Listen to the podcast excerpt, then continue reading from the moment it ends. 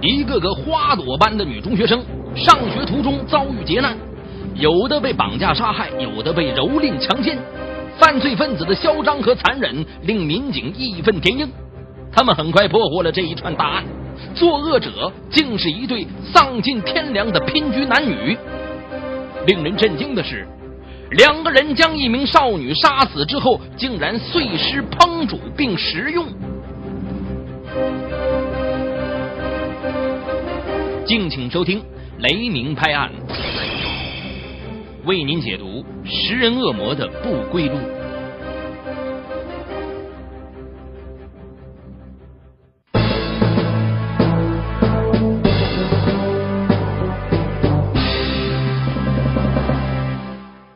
二零零四年六月中旬，北宁市吕阳镇传出一个令人恐慌的消息：村民老韩家女儿失踪。韩家夫妻辛辛苦苦把女儿抚养到十五岁，看着上中学的女儿韩春花长得有模有样啊，夫妻俩把全部希望都寄托在女儿身上。哪知道灾难却降临到这个家庭。六月十六日清晨。韩春花吃完早饭，像往常一样骑着自行车，高高兴兴到镇里中学上学去了。可当天晚上，他却迟迟没有回家。哎呀，这怎么回事呢？他的父母隐隐约约有一种不祥的感觉，因为女儿非常懂事，向来都是准时上学、准时回家的，而且与别人也没有什么过多的交往。如果不是遇到特殊的事情，他不会这么晚还不回来呀。在望眼欲穿的等待中，天已经黑了。夫妻俩坐不住了，赶忙去找老师和同学询问。听到的回答令他们大吃一惊啊！韩春花今天根本就没有到学校上课。女儿白天没到学校，晚上又没回来，夫妻俩找了半夜也不见人影，急得春花的母亲直掉眼泪呀。第二天一大早，他们又和亲戚朋友分头行动，四处寻找韩春花的下落。让大家感到凶多吉少的是，诸多亲友整整找了两天，仍然不知道小春花身在何处。六月十九日上午，家里电话突然响了。老韩看一眼来电显示是个陌生的电话号，他急忙抓起话筒。听口音，对方是本地人，像个中年男子，在电话里面就问他：“哎，韩春花，你知道不？”老韩连忙点头：“知道，知道，她是我闺女。”哼，知道就好。想要回女儿，赶紧准备三万块钱。这老韩担心女儿的安全呢，连忙答应了对方的要求：“啊，可以，可以，行。”并问他是谁。但是对方啊。没有多言语，啪的一声就把电话给挂了。放下听筒，老韩半天才醒过神来。嘿呦，这是遇到绑票的了！急忙向公安机关奔去。北宁市公安局调查发现，打绑架勒索电话的方位是在相邻的临海市青年大街附近一处 IC 卡公用电话亭。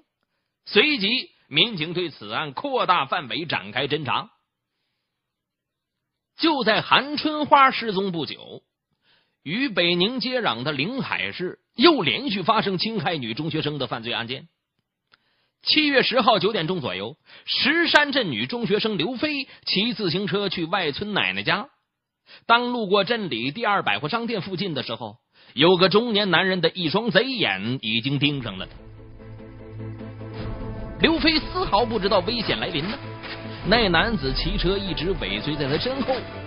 糟糕的是，当他到奶奶家的时候，屋里偏偏没人。刘飞刚进到屋里，那男的也推门跟了进来。哎，看有陌生人进屋，刘飞连忙问他找谁呀？那男子说了：“哎，刚才我在路上丢了钱了，是不是你捡着了？”没有啊。刘飞就连连摇头，就让他马上出去。那男子见屋里只有刘飞孤身一人，立刻露出凶相来了，抓住刘飞就是一顿拳打脚踢呀！随后，他掐住刘飞的脖子，把他拖到沙发上欲行强奸。刘飞年纪虽小，性格却很刚烈呀。面对色狼，奋力反抗，不停的高声呼救啊！救命啊！吓得色狼骑车慌忙逃窜。三天后的一个清晨，类似案件再次发生。七月十三日六点三十分，在谢屯乡村外公路上。十三岁的初一女学生吴小燕独自骑自行车去上学。当她走到大桥北的僻静地方，有个三十多岁男子从后面骑车就追上来了，把她拦下车就问了：“哎，我在路上丢了四百块钱，是不是你捡去了？”吴小燕摇摇头：“啊，没捡着钱呢。”但是那男子却不依不饶啊：“啊，这路上没别人啊，肯定是你捡去了，要不然那啥。”我娘在前面瓜地里干活呢，你得去让她翻翻。吴小燕看公路两边都是玉米地，哪有啥瓜园呢？就想摆脱他的纠缠。一看这吴小燕要跑，那歹徒揪住他就挥起了拳头，打的小姑娘再也不敢轻举妄动了。吴小燕被强行拖进路旁的苞米地里去，她哭着哀求啊。叔叔，放了我吧！上课时间要到了，我还得去学校参加考试呢。哈哈哈哈哈！少废话，考什么试？等我快活完了，我再放了你。说着，这歹徒就对这名未成年的女孩进行了惨无人道的蹂躏。满足受欲后，才逃离现场。短短几天。接连发生侵害女学生的犯罪案件，闹得人心惶惶、家家不宁，引起公安机关的高度重视。根据现场调查分析呀，警方认定两起案件系同一伙犯罪嫌疑人所为。经临海市公安局专案指挥部周密部署。在乡镇村屯，包括沿线公路上撒下密集警力，架网布控，很快就取得实质性进展。石山镇派出所王守成警长在石王村走访当中啊，获得了一条重要线索。七月十三日案发当天，在石王村一家小卖部里，有个三十岁左右的男子前来买酒，体貌特征与犯罪嫌疑人相似。有的村民还反映说呀。这个人绰号叫纳索，很可能就居住在附近村庄。指挥部分析认为呀，临海市只有白台子乡和石山镇里姓纳的人居多，于是下令对这两个乡镇进行仔细排查。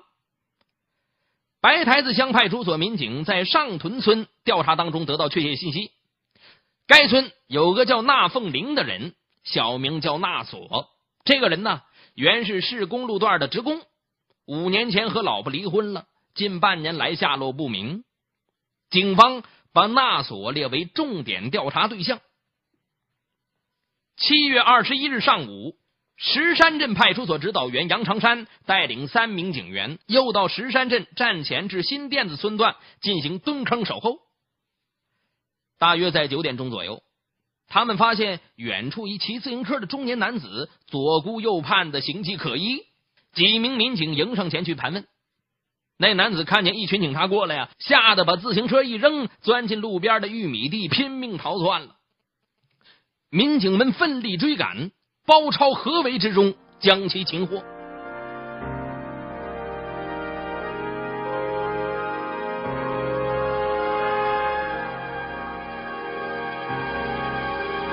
那男子被带回派出所之后啊，交代自己叫纳凤林，小名就叫纳索，是公路段下岗的工人。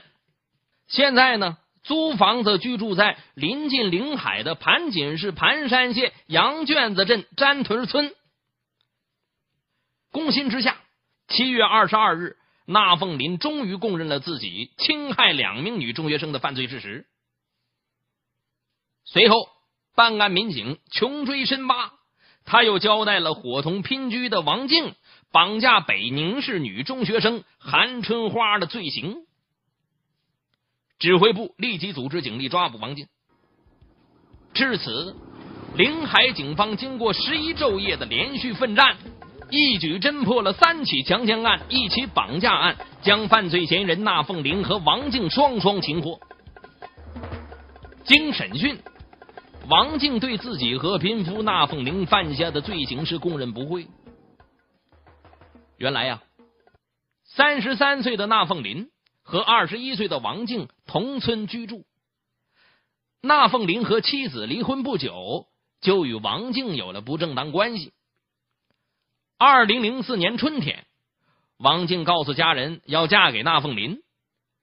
这父母看那凤林比他大十多岁，又是离婚的，自然不同意这桩婚事啊。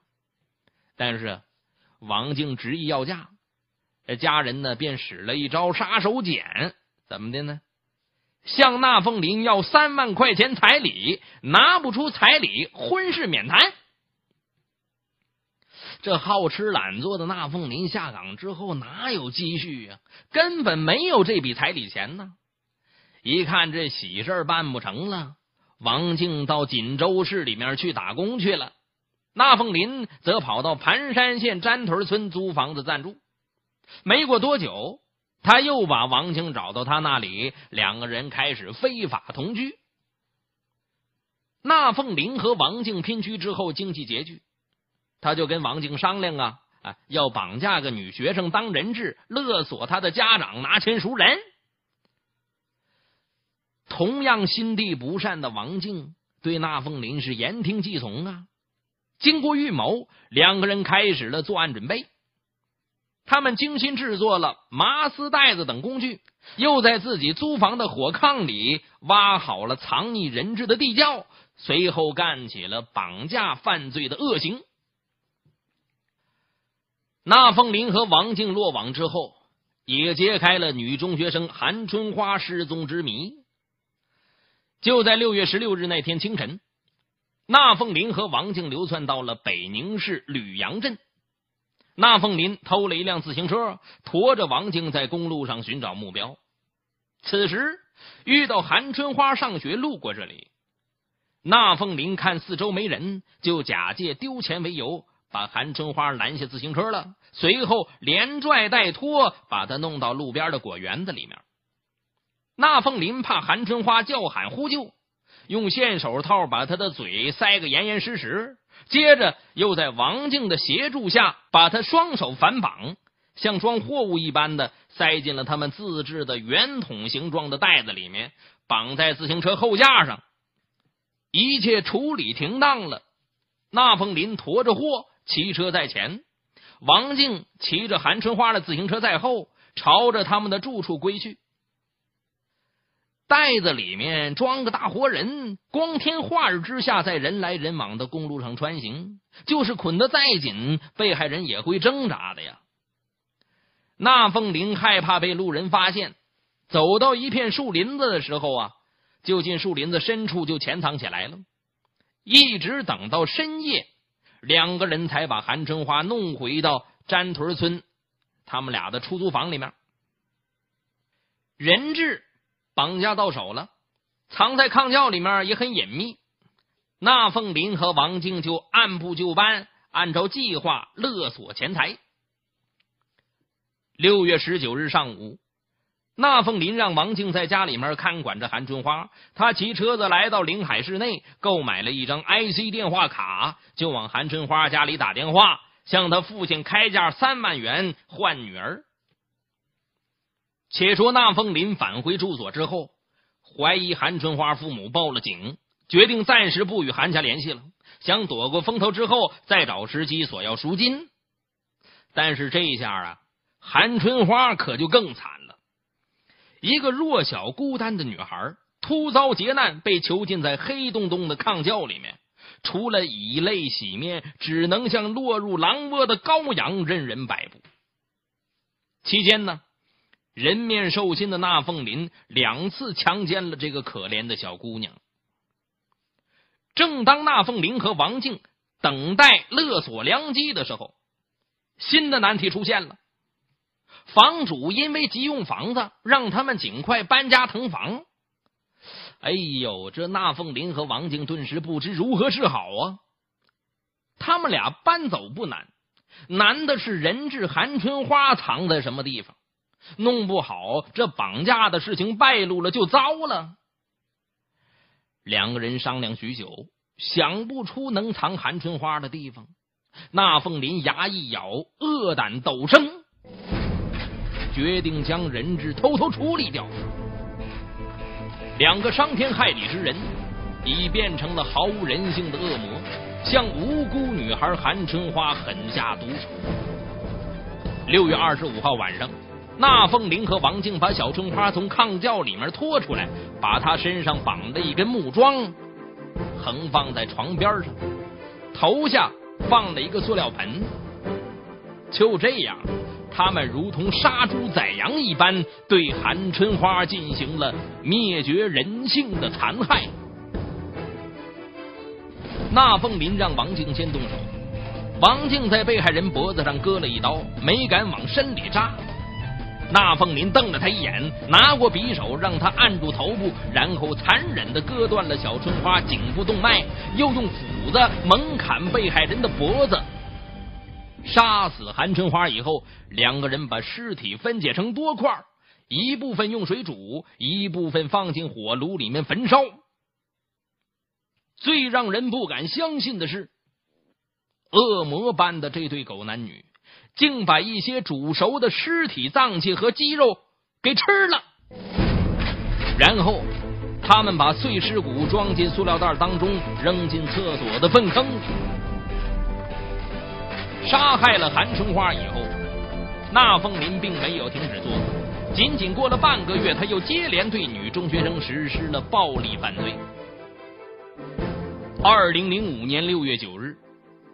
辽宁省高院依法终审裁定，并核准那凤林、王静死刑。这对蛇蝎男女被验明正身，注射执行死刑。博听网整理发布最新章节，请登录网址博听点 co 查询收听。